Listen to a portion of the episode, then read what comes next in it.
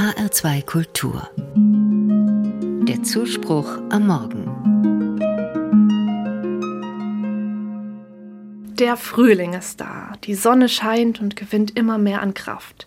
Sträucher und Bäume werden grün, in den Vorgärten blühen Frühlingsblumen und die Vögel zwitschern immer lauter. Die Menschen sind nun öfter draußen unterwegs und auch die Luft duftet nach Frühling. Der Winter ist definitiv vorbei. Der Frühling steckt voller Energie und Lebenslust. Es fühlt sich an, als ob das Leben im Frühling erst so richtig anfängt und intensiv wird. Dabei müsste doch eigentlich der Sommer die Jahreszeit sein, die genau diese Eigenschaften mit sich bringt. Denn im Sommer ist das Geschehen in der Natur noch viel intensiver.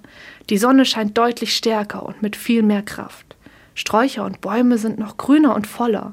In den Vorgärten blühen noch mehr Blumen und die Vögel zwitschern überall. Noch mehr Menschen sind nun noch öfter draußen unterwegs. Der Sommer ist der Frühling hoch drei. Von allem noch viel mehr. Alles stärker, alles intensiver. Und obwohl der Sommer doch so viel mehr mit sich bringt, ist es der Frühling, der mit Neubeginn und Leben in Verbindung gebracht wird. Eigentlich doch paradox. Scheinbar sind die Eigenschaften von etwas nicht allein entscheidend dafür, wie Menschen diese Sache, in diesem Fall den Frühling, wahrnehmen. Es muss also noch mehr Kriterien geben. Ich glaube, mitentscheidend ist das Drumherum. Den Frühling nehmen deshalb so viele Menschen als Lebensaufbruch wahr, weil er auf den kalten und für die Natur toten Winter folgt. Im Sommer dagegen sind wir die erwachte Natur schon wieder so sehr gewöhnt, dass uns der Unterschied nicht so sehr auffällt wie beim Übergang vom Winter zum Frühling. Diesen Gedanken kann ich auf das Leben übertragen.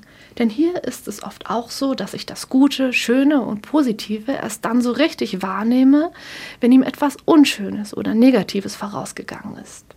Den Wert einer Sache weiß ich erst dann richtig einzuschätzen, wenn ich sie eine Zeit lang entbehren musste. Das Unangenehme trägt dazu bei, dass ich mich durch das darauffolgende Angenehme reicher beschenkt fühle. Es bekommt also eine hilfreiche Funktion und damit einen Sinn. Mit diesem Gedanken kann ich anders auf die scheinbar negativen Situationen meiner kleinen Alltagsprobleme schauen. Vielleicht kann ich das ein oder andere auf den ersten Blick schlechte Ereignis nicht gleich als schlecht bewerten, sondern kann es als notwendige Voraussetzung für etwas Gutes sehen.